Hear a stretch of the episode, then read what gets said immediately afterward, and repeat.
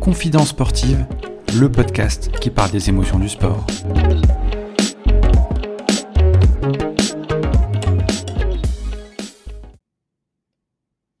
Salut à tous, bienvenue sur ce nouvel épisode de Confidence sportive, le podcast qui vibre aux émotions du sport. Aujourd'hui, épisode numéro 10, le 10 comme le numéro des meneurs de jeu au football.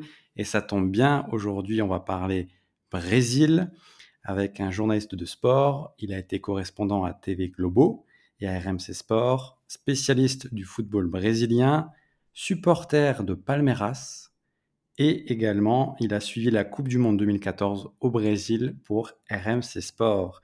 Stéphane Rosenbaum, enchanté, comment tu vas? Enchanté Thomas et enchanté à tous qui, qui, nous regardent et qui nous écoutent. Aujourd'hui, je vais très bien.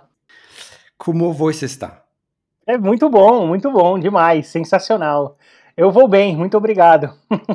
e você? En tout cas, on commence bien. Euh, Stéphane, Rapidement, euh, tu m'as parlé en, off au téléphone, euh, on, s'est présenté, on a un peu échangé. Est-ce que tu peux te présenter par rapport à ton histoire qui commence par un mélange de culture, de pays? Est-ce que tu peux nous parler de toi et de tout ce que tu as fait? Bien sûr, avec plaisir. Donc, mes parents sont. Alors, mon père était. Euh, alors, d'ailleurs, l'inverse. Mon père, si mon père écoute ça, j'ai dit que mon père est espagnol, il me tue. Donc, mon père est français, ma mère est espagnole. Et, euh, effectivement, mon père est arrivé très tôt au Brésil. Il avait euh, 3 ans. Et euh, quand, il a eu 20, 23 ans, qu'il avait fini ses études, il était dentiste. Il est venu en France. Et c'est là qu'il a connu ma mère. Ma mère qui est espagnole, qui, elle, a quitté l'Espagne avec la dictature de Franco et qui, euh, depuis ses 16 ans, habitaient à Paris et se sont connus donc à Paris. Et dans les années 80, mon père ne pouvait plus supporter le froid parisien. Il a dit ah il faut que je revienne à la douceur brésilienne et c'est là ils sont repartis au Brésil. Et mon, frère est né, puis après je suis né et, euh, effectivement j'ai fait euh, une grande partie de, ma vie au Brésil dans un lycée français. Donc c'est pour ça que on parlait français à la maison, mais c'est pour ça aussi que j'ai eu une scolarité euh, française, on va dire, jusqu'au bac. Et par la suite, j'ai décidé de mener des études en communication, tourner vers le journalisme. Et on pourra par la suite un peu raconter qui a été mon premier interviewé dans le foot quand j'étais encore étudiant en première année. Ça sera l'occasion. Mais, voilà, une grande partie de ma vie au Brésil, après une partie dans les études universitaires en France et un retour au Brésil dans les années 2010 euh, pour être présent au Brésil pour le 2014, pour 2016. C'était the place to be euh, par rapport à, l'actualité sportive. Écoute, c'est une grande richesse culturelle que, tu as et que on va, tu vas nous partager lors de cet épisode. Donc, je suis vraiment ravi. Euh, ma première question, qui est une habitude dans le podcast, quel est ton premier souvenir et émotion dans le sport et quel est le premier sport que tu as pratiqué? Alors, je commence par la deuxième question. Donc, le tout premier sport que j'ai pratiqué au Brésil, c'est pas compliqué, c'est le foot. Euh, on, pratique le foot depuis très petit et on commence souvent au Brésil par le futsal, puisque c'est le voilà, c'est plus facile de se retrouver quand on est petit dans des petits terrains et on finit par euh, et c'est pour moi aussi un peu la raison pour laquelle on voit beaucoup de joueurs brésiliens qui savent euh, bien contrôler le ballon parce que Souvent, depuis petit, on a le petit ballon du futsal où on va s'entraîner même avec des petites ballons de, des petites balles de tennis à mener la petite balle comme ça. Donc, c'est, ça, donne un peu de technique. Et, euh, et pour, euh, pour le tresson, ma plus grande émotion et, et, ma première émotion, il y a un lien avec le Palmeiras, bien sûr. mais c'est celle qui m'a marqué le plus, c'est par Palmeiras Cruzeiro en 1998. Euh, pour ceux qui veulent chercher après, c'est un, but incroyable. Euh, Palmeiras Cruzeiro 98. La balle était sur la ligne euh, du la ligne de, fond, presque en train de sortir derrière le but. Et, euh, a réussi à, à, marquer à la dernière minute et c'est ce qui a permis au Palmeiras de se qualifier pour la Libertadores de 99 et de devenir, pour la première fois de son histoire, champion de la Libertadores en, en 1999. Donc c'était une très très grosse émotion. J'étais dans le stade au Morumbi à São Paulo. Donc voilà. Et Palmeiras, c'est une histoire de famille. C'est ton père qui a aussi supporté le club. Comment t'es arrivé à être supporter? Alors effectivement, le, Palmeiras, euh, dans, à l'époque de Pelé euh, au Brésil, on avait deux grandes équipes qui, qui étaient championnes, soit, l'une, soit l'autre. C'était Santos, bien sûr, de Pelé, et de l'autre côté, le Palmeiras. Le Palmeiras qui avait euh, un peu, certains l'appelaient le Pelé blanc, qui était Ademir Daguir. On le connaît beaucoup moins que Pelé, mais c'était un joueur incroyable et euh, mon grand-père, au début, a commencé à voir un match. Il est allé voir un match euh, à São Paulo euh, entre Santos et Palmeiras. Et le Palmeiras a battu Santos de Pelé avec un match extraordinaire de Ademir Daguir. Et c'est à partir de là que mon grand-père a décidé de supporter Palmeiras. Alors c'était une histoire assez incroyable parce que Palmeiras, c'est l'équipe italienne. C'est une équipe qui a failli disparaître parce que pendant la Deuxième Guerre mondiale, l'équipe à l'époque s'appelait le Palestra Italia et le Palestra Italia à l'époque de la Seconde Guerre mondiale, c'était pas très bien vu, bien sûr. Et ils ont dû changer de nom. Euh, et, ça, et donc, ils ont décidé au début de, de, de changer pour Palestra Brasil. Ça allait pas non plus. Et le gouvernement a dit non. Il faut enlever le mot palestre. Ils pensaient que le mot palestre était italien. Pas du tout.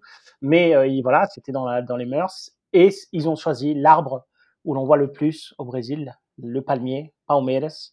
Et ils ont choisi ce nom-là. Et donc, c'est assez extraordinaire parce que mon grand-père est juif polonais. Et donc, c'est assez rare de voir donc un juif polonais qui va supporter une équipe d'Italiens.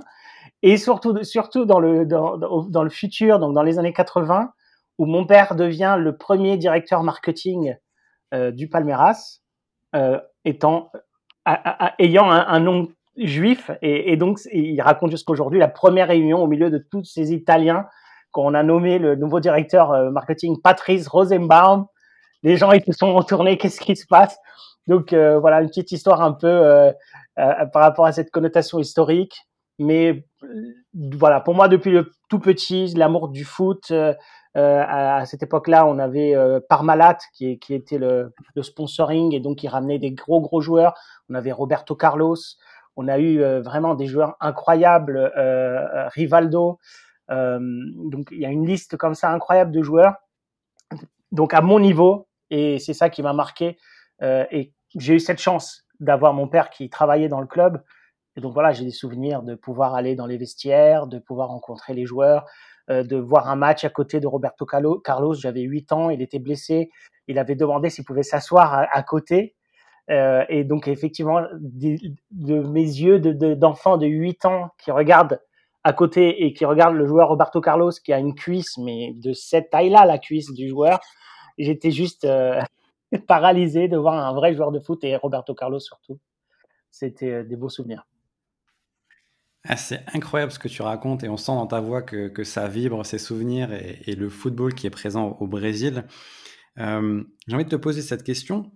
Pourquoi le sport et particulièrement le football au Brésil sont assimilés carrément à, une religion? Les footballeurs sont des dieux, ils sont adulés. On pense à Ronaldinho, à Ronaldo, à Caca, surtout pour ma génération quand j'étais euh, jeune. Les stades sont pleins, on parle d'artistes du ballon rond. Comment tu expliques cela? Alors je pense que le, je, quand, quand, on vient, quand, quand euh, le, le, Brésil est un pays euh, où on, a des grandes disparités sociales et, et, je pense que quand tu as un, sport qui déjà unit toute la population, euh, déjà, c'est, on va garder donc ce lien à travers le foot et, et, et un lien qui va permettre voilà cette, cette mixité sociale. Euh, et en même temps, on a aussi l'historique, l'historique du foot brésilien, où euh, depuis toujours, euh, et ça ça fait un peu partie après de la sociologie et, et cette partie où le, le, pour le gouvernement, ça fait partie de, j'ai oublié cette formulation, mais euh, du pain, du cirque. Euh, en, en, gros, voilà, quand, quand, on a beaucoup de pauvreté pour le, pour le gouvernement, c'est aussi très utile d'appuyer le sport et de, et de faire de ça un, symbole national. Et donc, on avait des chansons à l'époque des, des, des, des, Coupes du Monde. Tous les Brésiliens, ils vont se rappeler. Une d'elles, c'était 90 milhões em ação, pra frente Brasil, salve a seleção. Donc c'était 90 millions à l'époque. On est maintenant, on est presque à 300 millions, mais voilà tout le pays derrière la sélection et donc ce lien très très fort qui a, j'ai le sentiment que c'est un peu perdu cette, ce lien avec la, sélection, euh, la sélection brésilienne et les, gens se sont retournés de plus en plus dans, l'amour pour leur club. Euh, mais bien sûr, quand il y a une Coupe du Monde, le, Brésil s'arrête, le pays s'arrête. Alors comment expliquer, comment expliquer ça?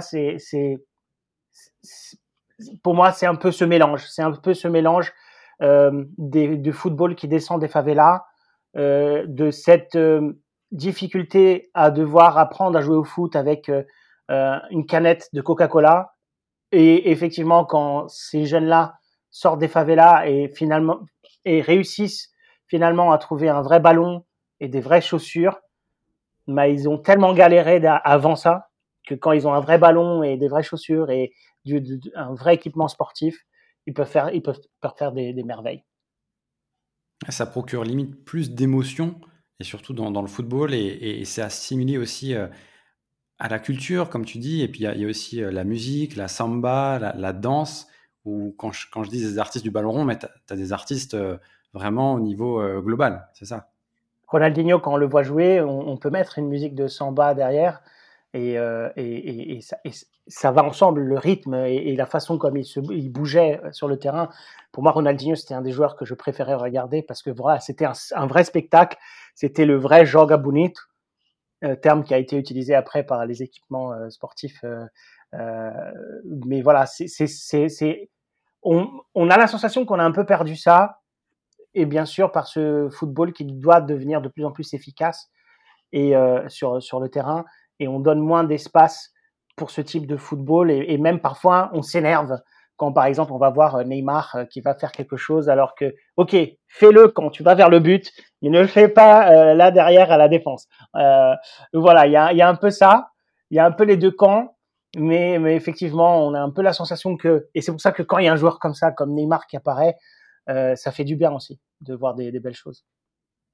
Alors par, par rapport à ton parcours tu, tu, as évoqué avant une première interview qui t'a marqué. Euh, c'était qui? Comment ça s'est passé? Est-ce que tu peux nous raconter? Alors Bien sûr, c'était en 2005. Euh, Est-ce que tu te souviens qui était le, le joueur de l'année du champ de la Ligue 1 en 2005 De la Ligue 1 en 2005. Je pense que ça devait être Ronaldinho. Non? Non. Euh, alors, il jouait dans quel club déjà? Lyon. En 2005, ça devait. Ah, bah Lyon, ça devait être Juninho. Exactement. Exactement. Donc Juninho qui, euh, qui moi m'a marqué euh, par le côté très humain et, et effectivement moi j'avais ça faisait c'était ma, première année à l'université j'avais un prof qui avait demandé de faire une semblant de faire une émission télé et donc moi j'avais dit les gars moi je voudrais bien essayer de faire une fausse émission en direct et donc, euh, je fais semblant que je, que je rentre avec une, une connexion et que, voilà, en direct, on sera avec euh, Juninho et sera sur le plateau. Et voilà, euh, euh une liaison. D'ailleurs, il y a un autre nom. J'ai un blanc quand il y a voilà, ces, ces connexions euh, avec deux plateaux différents. Je sais qu'il y, y, a un terme pour dire, voilà, euh, quand il y a deux plateaux de télé différents, un link au Brésil, on appelle ça. Et, et donc, j'ai essayé d'avoir le numéro de téléphone de Juninho. J'ai réussi par un contact d'un contact au Brésil qui, a, qui a réussi à m'envoyer le 06. Alors bien sûr, il était d'accord, Juninho, donc ils m'ont donné son 06. J'ai appelé Juninho et je tremblais. Je tremblais. J'étais étudiant. Euh, Juninho, c'était vraiment euh, la star du football français. Euh, les coups francs qu'il mettait, c'était juste incroyable. Et dès que j'ai les premières paroles de Juninho, il m'a dit comment, comment ça va Alors il, s'est intéressé à moi. Et, donc il me posait des questions. Tu t'es adapté en France? Est-ce que t'as pas, ça te manque pas la bouffe brésilienne? Et il m'a reçu à, à, Gerland. Donc je suis allé jusqu'à Gerland je me suis, j'ai dû payer une caméra vidéo en je sais pas combien de fois à la Fnac. Euh, j'ai continué à payer après cette interview pendant trois ans la caméra que j'ai achetée. Il m'a reçu là-bas. Euh, J'arrive pour faire l'interview, je mets ma caméra et elle marche pas. j'ai des bandes grises sur la caméra, elle marche pas. Donc là, j'étais dans tous mes états. Il y a quelqu'un qui était là, qui était du club, qui a dit "Écoute, j'ai une caméra pareille, essayez de voir." Et on m'a prêté une caméra. Heureusement, j'ai pu faire l'interview. Et c'est un, souvenir très très marquant parce que bon, de sa gentillesse. Euh, après l'interview, il m'a dit Est-ce que tu veux que je te ramène à la gare euh, pour que tu puisses reprendre ton TGV Donc, il m'a pris dans sa voiture et m'a déposé à la gare. Euh, donc voilà, c'est pas tous les joueurs qui le feraient et qui, qui auraient cette gentillesse. Et aussi, ça m'a marqué surtout son esprit, son état d'esprit. Il disait lui que pour lui, c'était très important, très important de savoir quel club et quelle est l'histoire du club pour, le, pour lequel il défendait les couleurs de la chemise. Euh, et c'est pour ça que lui, dans son histoire, il n'a pas fait beaucoup de clubs. Il a joué à Vasco da Gama euh, au Brésil. Pendant des années, il est devenu idole là-bas. Et après, il a joué à Lyon. Et il a eu des offres et il a, voulu rester à Lyon. Euh, et il a fait son, et il est devenu idole à Lyon aussi. Et il disait voilà, mon père quand il était, quand j'étais jeune, il était militaire. On devait changer de maison à chaque fois. Et j'avais pas envie de donner ça à mes enfants. Et donc j'étais bien à Lyon, j'aimais bien l'histoire de ce club, et je suis resté, je fais histoire. Et c'est lui aussi qui disait que la grande différence entre le foot au Brésil et ici, c'est que en Europe aujourd'hui, il y a au moins un minimum. On peut s'entraîner, on a les transports, on a, on peut avoir accès à plein de choses qu'au Brésil on n'a pas. Mais peut-être c'est ça qui fait que après on a, on n'a pas gagné en 2018 euh, euh, mais bon, mais voilà, mais, je pense qu'il y, a, des bons, très bons joueurs, euh, mais globalement, si on regarde l'histoire, je pense qu'il y a quand même plus de joueurs qui ont marqué l'histoire au Brésil qu'en France. Après, le Brésil, c'est le pays du football. Quand on pense football, on pense forcément au Brésil. Et on pense aussi, et par rapport à ce que tu viens de dire, et par rapport à Juninho et, la réception que tu as eue, j'ai l'image du Brésilien de sa gentillesse et de, sa, de son humanité. Est-ce que c'est une image qui est vraie de manière globale ou est-ce que euh, ces sportifs-là, on a l'impression qu'ils sont ouverts, accessibles et qui vont pas se prendre pour, euh, alors bien sûr, euh, pour des rockstars Il y a des exceptions, mais, mais, effectivement, le Brésilien, c'est quelqu'un de très gentil et, et même si on sort du, de, de, de, l'univers sport, un Brésilien qui vient à Paris pour la première fois, il se prend des claques et sait pas d'où elles viennent. Pourquoi? Pourquoi on l'agresse? Et, et, et, et, donc il y a vraiment cette différence. On peut se faire agresser par la caissière au supermarché. Euh, Qu'est-ce qui se passe? Et le Brésilien n'arrive pas à comprendre. Et, parfois, pour le Français, il n'y a pas eu d'agression verbale ni rien du tout. Mais pour le Brésilien, il le reçoit comme ça. On, se dit mais pourquoi la personne n'est pas gentille avec moi? Et on a cette habitude, les gens se parlent gentiment.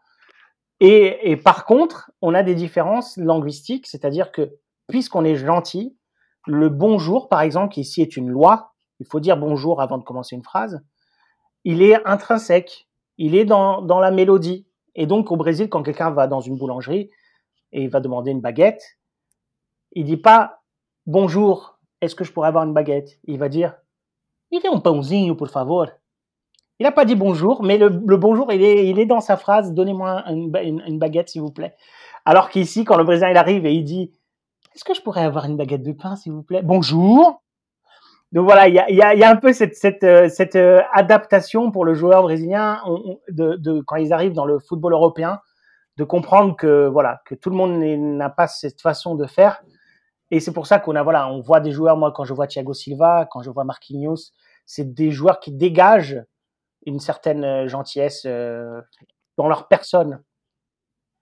Ouais, c'est bien que tu, tu, fasses euh, justement ce focus-là parce qu'on a, on a cette image, mais on ne sait pas tout ce qu'il y a derrière. Donc déjà, c'est super enrichissant ce que tu viens de dire. On va revenir sur la Coupe du Monde 2014 qui s'est passée au Brésil, que tu as couvert en tant que correspondant pour RMC Sport. La notion qui revient systématiquement, c'est un trop plein d'émotions par rapport aux joueurs, Thiago Silva, on pense à Neymar qui était en larmes, euh, d'organiser cette Coupe du Monde dans le pays, au Brésil. Comment toi tu l'expliques? Comment tu l'as vécu euh, en tant que journaliste et au niveau personnel? Et comment le pays l'a vécu d'une manière globale? Effectivement, effectivement, j'ai travaillé pour RMC. j'ai aussi travaillé pour, pour une autre chaîne de télé qui, à cette époque-là, était concurrente de Globo, euh, Bandeirantes, qu'on appelle Bunge. Et, donc, ma, mon expérience pendant la Coupe du Monde, ça a été d'abord de suivre les Bleus. Et donc, j'étais arrivé dans Preto parce que justement, j'étais le seul à parler français dans le groupe de presse où j'étais. Et donc, on m'a donné la tâche de suivre les Bleus pendant la Coupe du Monde. Et mon, mon aventure avec les Bleus a duré jusqu'au euh, quart de finale contre l'Allemagne, où euh, malheureusement le, le, tir de Benzema n'est pas rentré. Euh, euh, et, et, et, donc mon aventure s'est arrêtée et j'étais juste à côté du journaliste de la même chaîne de télé qui lui suivait l'Allemagne et lui bon il a fait il a fait le chemin jusqu'à jusqu'à la finale. Donc pour moi c'était très dur. Donc c'était une excellente expérience. C'était très très dur de devoir revenir à São Paulo parce que j'habitais à São Paulo et avoir cette fin d'aventure avec la, défaite de la France. Et ça m'a permis par contre d'être avec euh, mes amis pour voir la finale et, ça a été très très dur, très très dur, euh, plus dur qu'en 98. Euh, j'avais j'avais 12 ans et c'est très, très 98 c'était très très dur parce que mon père il, rigolait, lui français, il était super content et moi et mon frère on, on chialait parce qu'il y avait eu le 1 et 2 et 3-0 et et là, c'était très, très dur. Très, très, très, très, très, dur parce que ça a été les, les, 20 minutes euh, où on dit au Brésil apagão. Apagão, c'est tout s'est éteint. On avait l'impression que les cerveaux des, les cerveaux des joueurs s'étaient éteints pendant 20 minutes. Et c'est très aussi touchant parce que quand on regarde la population, quand on regarde les gens dans la rue, ce n'est pas comme ici où, ok, la France a perdu et le lendemain, chacun part travailler et c'est fini. Là, c'est un deuil, un deuil national. On sort dans la rue, les gens sont tristes. On va dans une boulangerie acheter son pain, les gens sont tristes. On rentre dans le bus, les gens sont tristes. Donc ça, ça, ça touche le pays. Euh, et, on, et, et les Allemands, ils avaient compris ça. Les Allemands, quand ils ont fait la Coupe du Monde de 2014, ils, ils avaient eu une euh, intelligence dans leur communication incroyable ça a été la, sélection qui, a, été la, sélection préférée des Brésiliens. Les Brésiliens, pendant toute la, Coupe du Monde, bien sûr, on était pour le, Brésil, mais il y avait un, un, un carinho, un amour pour la sélection allemande parce qu'ils ont fait, déjà, ils sont partis à Bahia, dans le nord-est, le soleil, ils étaient très proches de la population, il n'y avait pas tout ce, ce, cette sécurité comme on n'a pas vu, qu'on a, comme on a pu voir pour, pour la France ils étaient euh, blindés. Non, eux, ils étaqu'ils là-bas, ils faisaient des vidéos avec la population locale. Et donc, c'était très dur pour eux. Et à la fin du match 7-1, euh, on avait presque l'impression que qu'ils auraient pu faire plus. Ils auraient pu marquer encore quelques buts et ils ont dit non, on va, on va s'arrêter quand même. Et, et, pareil, le, le jour d'après du match, ils, ils ont les joueurs, euh, c'est pas qu'ils se sont excusés, mais voilà, ils ont voulu euh, un peu reconforter la, la, population brésilienne. Et donc, c'était, assez incroyable d'avoir une sélection qui avait battu le Brésil, mais en même temps, on les détestait pas euh, parce qu'ils ont réussi à, créer ce lien très fort euh, lors de leur passage, alors qu'en 98, jusqu'aujourd'hui, pour le Brésilien, euh, la Coupe du Monde de 98 a été volée. A été volée. Il y a des, soi-disant, des, des sponsors qui ont fait ont, obligé Ronaldo à jouer alors qu'il était malade. Voilà. Donc c'est jamais passé 98, c'est toujours là. Le 7-1, c'est dur, mais on va dire que ça nous, ce côté-là, ça, voilà, on l'a en mémoire. C'était traumatique, ça se dit traumatisant. Traumatisant. traumatisant. Euh, c'était traumatisant, mais 98 était quand même, c'est resté pour les Brésiliens plus que le 7-1 alors que c'était une compétition qui était au Brésil en 2014. Effectivement. Après, on, a voulu dire, on a un peu dit, voilà, le, poids de jouer à la maison, c'est juste euh, impossible. Et, on a toujours 1950 euh, aussi en tête. Et donc, les deux Coupes du Monde qu'on a fait euh, au Brésil, bah, les deux Coupes du Monde, on l'a pas gagné. Et, mais si on demande à un, joueur, à, un Brésilien, qu'est-ce que ça t'a marqué le plus euh, Coupe du Monde contre la France ou le, ou le Brésil? Qu'est-ce que ça te, qu'est-ce, où tu étais le plus enragé? Ben, ça sera toujours la France. Et notamment parce qu'après en 2006, euh, encore la France. Donc c'est parce qu'on est meilleurs frères et meilleurs ennemis en même temps, je pense. C'est aussi surtout, aussi surtout pour ça. Euh, je voudrais évoquer la suite avec toi. C'est 2016 où euh, le Brésil et Rio restent euh, le centre du monde avec les Jeux Olympiques. L'équipe, la sélection brésilienne remporte la médaille d'or. comment toi tu vis aussi cette période-là où il faut rappeler que c'est les premiers Jeux Olympiques de l'histoire en Amérique du Sud. Au-delà du pays, c'est tout un continent qui a vibré. Quels souvenirs tu en gardes et comment euh, le Brésil aussi euh, a vécu ce, moment-là qui est magique? Alors, on garde un très bon souvenir. Euh, et par contre, après, bien sûr, un peu moins de, fierté par rapport à ce qui reste aujourd'hui de, des JO à Rio. Et c'est très triste de voir certains stades, et notamment certains stades de la Coupe du Monde, qui sont complètement dans un état pitoyable. Mais, pendant ce moment-là, on était, très heureux, il y avait une joie de vivre. Euh, on avait en même temps des problèmes d'organisation? Parce que dès le début des JO, il y avait eu des gros problèmes d'organisation pour euh, les queues d'entrée euh, euh, par rapport à, des, bâtiments où, vivaient les, athlètes, où il y avait des problèmes. Mais le Brésilien, il est très rapide et très flexible et, il réagit très rapidement et, il peut euh, résoudre des problèmes euh, très rapidement. Et justement parce qu'on vit dans un pays où il faut être flexible, il faut s'adapter à la réalité, aux problèmes qui arrivent et trouver des solutions. Donc même les problèmes qu'on ne voit pas normalement dans des JO, et par exemple, on, sûrement on le verra pas dans des JO euh, au Japon, par exemple, où tout est très très carré, mais euh, je pense que cette joie de vivre du brésilien, du carioca Rio, euh, la musique, le samba, ça, c'est quelque chose qui, qui envoûte les, joueurs, les, les, joueurs, les athlètes. Et donc, quand on pense à cette compétition, on garde que les bons souvenirs. On oublie un peu les problèmes d'organisation et on va garder que les bons souvenirs parce qu'effectivement, quand on, quand on pense au JO 2016, c'est tellement beau Rio, c'est tellement un, un scénario incroyable avec le, pain de sucre, avec le, le, Christ ou le, le, Christ Rédempteur, le, Christ, euh, je sais pas comment on dit en français. Rédempteur, rédempteur. Voilà, rédempteur. Euh, que globalement, je pense que le monde a un bon souvenir de, des JO à Rio. Après, comme je disais, euh, les journalistes ont fait leur travail et, il y a eu même des, reportages français euh, sur la corruption, les millions et les millions d'argent public qui, ont, sont partis. Et donc ça, c'est le côté, malheureusement, le côté pas seulement du Brésil, mais d'Amérique du Sud où le problème persiste. D'accord. En tout cas, tu m'as fait une passe décisive pour la prochaine question parce que tu me parles de souvenirs.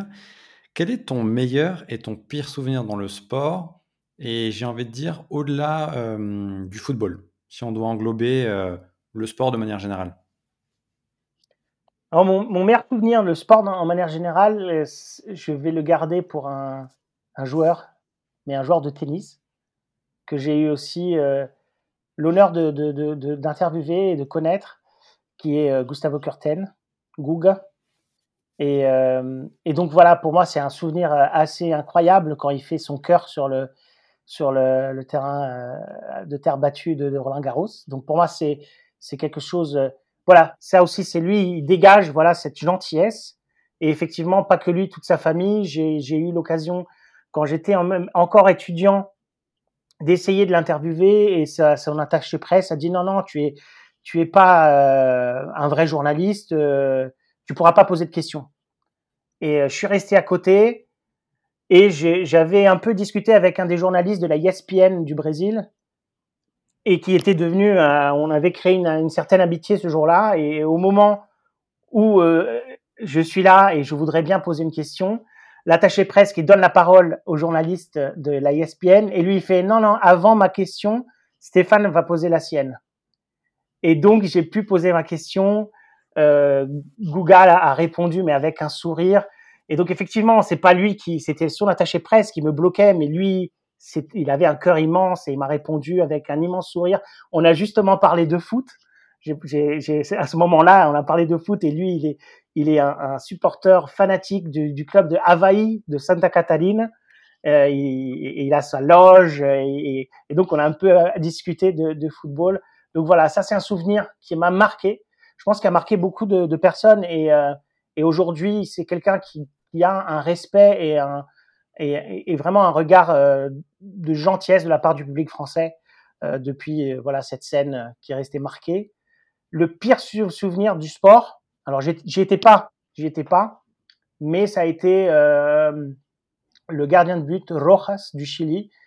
Euh, pour moi, c'est un, un, mauvais souvenir euh, parce que c'est une tâche dans le sport où euh, il avait euh, fait semblant qu'il qu avait reçu un, un, quelque chose de, de, de, des tribunes et qu'il s'était coupé parce qu'un projectile, alors que il regarde le projectile qui est par terre, il fait quelques pas en arrière, il se jette sur le projectile et avec la partie de scratch de son, de son gant, il va s'ouvrir le front.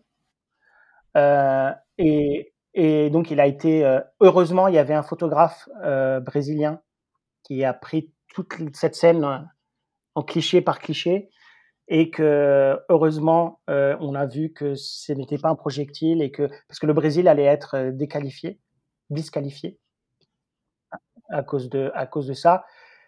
Et il a bien sûr été euh, exclu du football pour toujours.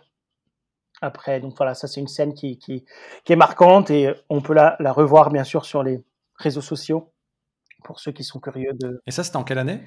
C'était dans les années. Alors, je vais pas dire de bêtises parce que maintenant, j'ai n'ai pas la date exacte, mais je pense que dans les débuts des années 80. La malice des joueurs aussi euh, sud-américains. Et euh, bah, j'irai voir, j'irai voir. Ton lien pour la France et le sport en termes d'émotion euh, se caractérise euh, comment aujourd'hui? Alors j'aime beaucoup. Alors c'est marrant, hein, j'ai appris à aimer. Euh, alors là, la question était spécifique pour la France, c'est ça? Ouais, vraiment pour la France, par rapport justement à, au fait que, que tu as vécu en France maintenant, que tu as une culture aussi euh, du sport français, euh, des athlètes, des clubs, de toute discipline. Est-ce qu'il y a quelque chose qui te donne plus d'émotion qu'autre qu chose? Alors déjà, déjà dans le foot, je dis souvent que quand c'est pendant la Coupe du Monde, je suis d'abord pour le Brésil parce que c'est le pays de mon enfance et on s'attache forcément à, à, à, ça avec plus de force. Mais après, bien sûr, le Brésil éliminé, je, je, suis pour la France. Et si la France est éliminée, je suis pour l'Espagne. C'est un peu l'ordre que, que j'ai. Et donc, je suis content de pouvoir avoir trois équipes et, et pouvoir avoir plus de chances d'arriver en finale et avoir une équipe en finale. Mais effectivement, en France, j'aime beaucoup euh, le judo. J'aime beaucoup Teddy Riner. Donc, euh, donc effectivement, euh, euh, j'ai pu le voir en, action euh, pendant les JO euh, et voilà, c'est impressionnant. C'est impressionnant la, capacité qu'il a de, se concentrer et de d'aller jusqu'au bout et de garder sa concentration. Vraiment, c'est incroyable. Et j'aime beaucoup le, le, volleyball aussi. C'est un sport un peu moins suivi, peu moins suivi mais j'aime beaucoup le, le volleyball. j'aime un peu moins le rugby. Euh, j'ai pas réussi à, ah, ah, je sais pas pourquoi. Vraiment, je sais pas pourquoi. Euh, euh, et donc, j'allais dire, à la limite, j'ai appris à aimer le football américain avec le Super Bowl mais je sais pas pourquoi j'arrive pas à, m'attacher au rugby, euh, alors que je sais qu'une grande partie de la France c'est beaucoup plus même rugby que football. Mais, voilà.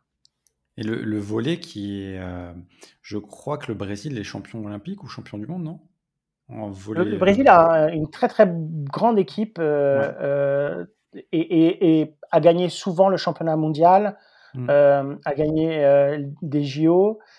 Et par contre, euh, l'équipe française est, a une très bonne équipe et, et notamment en, en, 2000, si je ne me trompe pas, en 2008 ou 2009, je suis allé les voir ici à Paris, Brésil-France, à Bercy. D'ailleurs, ça, ça s'appelle plus Bercy, je sais plus. ouais, il y a Accor Hotel Arena. Voilà, exactement. Euh, mais voilà, c'était un, beau match euh, et de, la France a un très très bon niveau aussi euh, en volée. C'est des équipes qui, qui arrivent souvent en, en, finale, en, en, phase finale des compétitions mondiales. En dehors du sport, qu'est-ce qui te procure des émotions dans la vie de, de tous les jours au quotidien? En dehors du sport, ben, j'ai pour moi une, une caractéristique qui est la curiosité c'est ça qui m'a fait vouloir euh, m'approcher et, garder un contact avec le journalisme, parce que pour moi, le journalisme, c'est avant tout être curieux, c'est avant tout s'intéresser aux gens, aux êtres humains. Euh, pour moi, c'est plus important ça que, que, que, que, être intéressé que par une bonne histoire, parce que la bonne histoire, elle viendra si on s'intéresse d'abord. Et, je pense que c'est ça souvent où certains journalistes ils, finissent par, par vouloir sauter des étapes. Et d'abord, il faut s'intéresser aux gens pour voilà découvrir qu'il y a des histoires qui peuvent être intéressantes et creuser par la suite. Et, euh, et donc aujourd'hui, c'est vrai que le, le, monde aujourd'hui, avec les chaînes d'actu euh, euh, non-stop, etc., on, on, court derrière le, le, voilà à chaque fois qu'on a derrière un peu le l'info, le buzz, ouais.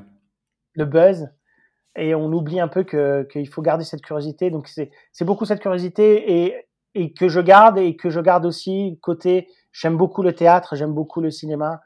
Et donc, j'ai, ça aussi, ça me fait vibrer, le cinéma, le théâtre, euh, l'art en, général, et, et, et, voir aussi des artistes travailler. J'ai un ami qui est, euh, qui est brésilien, qui est euh, artiste plastique et, et, qui a réussi à avoir le prix du Palais de Tokyo. Et il étudiait au lycée français à São Paulo. Romain Vicari, il s'appelle, et, et, effectivement, le voir travailler, il travaille avec, euh, avec son art où il mélange du verre, du béton. Et il, arrive aussi dans l'art à montrer un peu ce côté brésilien de la rue. Et, on sent le Brésil dans, dans son art. Donc c'est aussi, ça me fait vibrer euh, tout, cet univers-là. Et par rapport à ta carrière dans le journalisme, euh, tu parles de curiosité. Est-ce que tu as une idole particulière que tu n'as pas encore interviewée, que, que tu aimerais faire? Ou euh, quelle est ouais, ton idole de, manière générale? Mon idole de manière générale, dans le, dans le, d'accord. Euh, c'est marrant parce que à chaque fois il y a le, mot Juninho qui me vient. Alors je l'ai déjà fait, c'est incroyable. Hein. Je, l'ai interviewé, mais euh, mais j'aurais voulu le retrouver euh, parce que ça fait très longtemps. Ça fait très longtemps. J'étais étudiant, donc j'aurais adoré pouvoir le retrouver et dire est-ce que tu te souviens quand j'étais étudiant, on, s'est calé un moment et j'étais interviewé. Mais après, en, mode général, euh, sûrement il y a des artistes que j'aurais voulu interviewer euh, et échanger. Euh, il y a d'autres sportifs euh, euh et d'autres familles même. J'aurais bien voulu euh, interviewer la famille Gisèle Bunchen et son mari, qui est une grande star du football américain. Et, et, et, et pareil, je sens qu'elle a pu passer dans cette famille un peu le côté brésilien et, et, euh, donc voilà, il dégage beaucoup euh, une, ouverture, euh, cette famille-là. Mais après, j'ai d'autres artistes où je, oui, effectivement, il y a beaucoup d'artistes.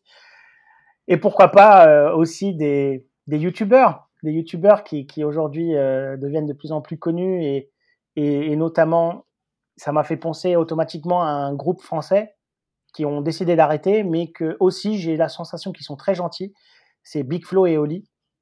Et donc, effectivement, si je pouvais euh, m'asseoir et discuter un peu, papoter, avec plaisir, parce que je pense qu'ils auraient beaucoup de choses à raconter euh, et beaucoup de choses intéressantes aussi à pouvoir échanger euh, d'histoire entre, entre les deux pays, Brésil et France. Et, et pourquoi pas un jour qu'ils qu puissent faire une chanson avec des accents brésiliens. je suis sûr qu'ils pourraient être partenaires. Alors, eux, je crois qu'ils je crois qu'ils sont d'origine euh, argentine, si ah je ne oui? me trompe pas. Ah, je savais pas. Ouais, mais je crois, je, je, crois que leur père, du coup, a un lien avec euh, l'Argentine. Ouais, dans, ils ont fait une chanson qui s'appelle Papa. Et euh, tu regarderas, ils ont un lien avec euh, le père qui parlait plus, euh, je crois, espagnol que français en plus. Et bah, c'est marrant que tu parles de l'Argentine. Pour, pour, les Brésiliens, aujourd'hui, j'ai des cheveux d'Argentin. Euh, les meulettes, ah ouais? les meulettes, il faut que j'aille me couper les cheveux, mais les meulettes, on dit que c'est les Argentins, ils ont cette coupe euh, où ils laissent grandir les cheveux euh, un peu en arrière. Donc c'est marrant que, que, tu parles d'Argentine. J'ai un pote qui me dit d'ailleurs, il faut que tu ailles te couper les meulettes. Et est-ce que on parle souvent de rivalité entre l'Argentine et le Brésil? Là, je pense que c'était vraiment une, une, plaisanterie par rapport à ton ami. Euh, L'Argentine et le Brésil, la relation dans le sport, c'est quand même, euh, il y a quand même un choc de, titans. Oui, c'est toujours les matchs euh, Brésil-Argentine. Il y a tellement cette rivalité et, un peu la rivalité qu'on peut retrouver entre la France et l'Angleterre. Et, effectivement, mais, mais dans le c'est incroyable. Hein. On, garde bien sûr cette rivalité argentine, mais les matchs entre Brésil et Uruguay sont souvent plus violents que Brésil-Argentine. Souvent, il y a plus de bastonnades entre Brésil et Uruguay, euh, avec des scènes incroyables, avec des joueurs qui vont pincer le cul de l'autre euh, pour, euh, pour énerver le joueur et, se prendre un coup et faire que l'autre soit expulsé. Donc il y a, il y a cette rivalité, j'allais dire, ce, ce, trio Brésil, Argentine, Uruguay. Et, et, bien sûr, sur le terrain, après en dehors du terrain, c'est juste on se chamaille. Et notamment dans le sud du Brésil, il y a bien sûr maintenant avec la crise sanitaire un peu moins, mais euh, le sud du Brésil est envahi par les Argentins euh, pendant les périodes d'été.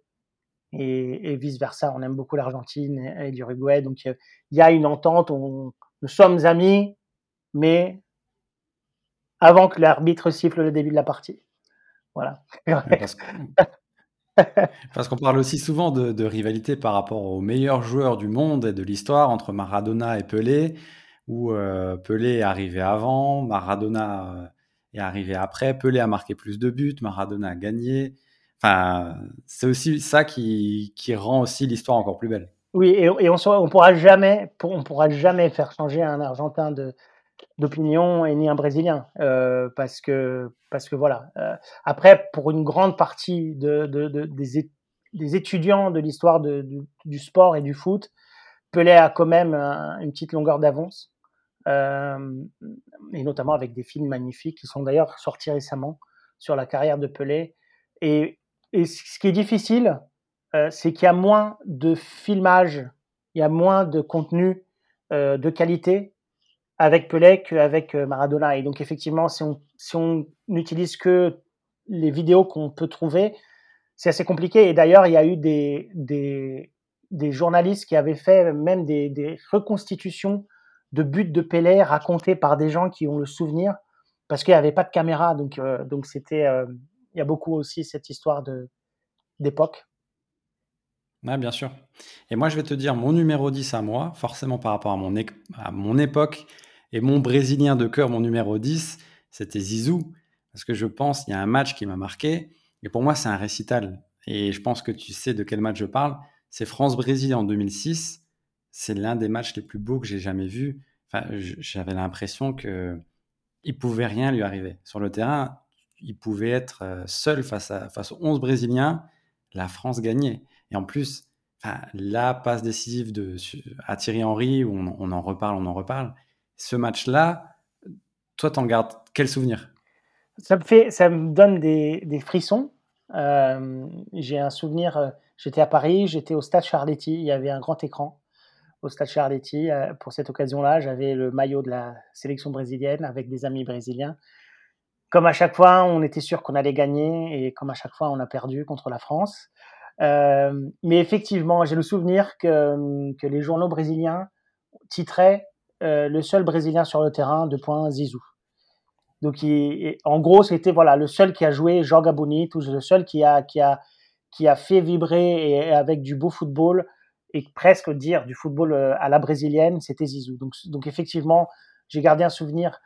Après, j'ai gardé ce même jour un souvenir un peu moins sympa parce que en sortant, euh, parce que j'avais le maillot brésilien, il y avait quelqu'un qui, avait euh, jeté quelque chose de la tribune un stade Charletti quand on partait euh, parce qu'on avait le maillot du Brésil. Donc c'est passé à un, doigt de ma tête et après on est sorti assez rapidement. Mais voilà, c'est aussi le côté du sport. On ne sait jamais.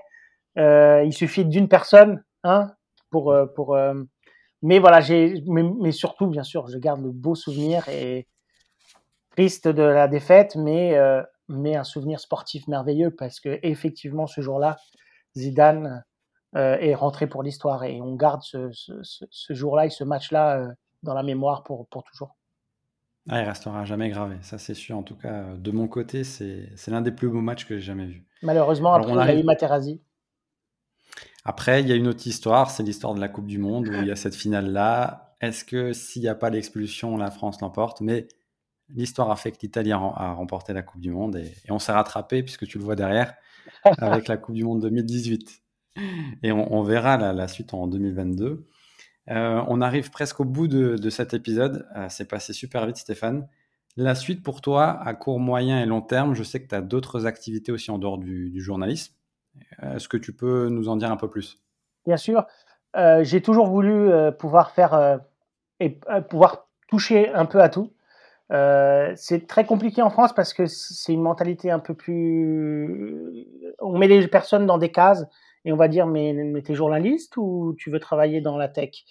Et, et, donc voilà, c'est un peu plus compliqué alors que dans le milieu par exemple anglophone, pouvoir toucher à différentes passions, c'est quelque chose de complètement faisable.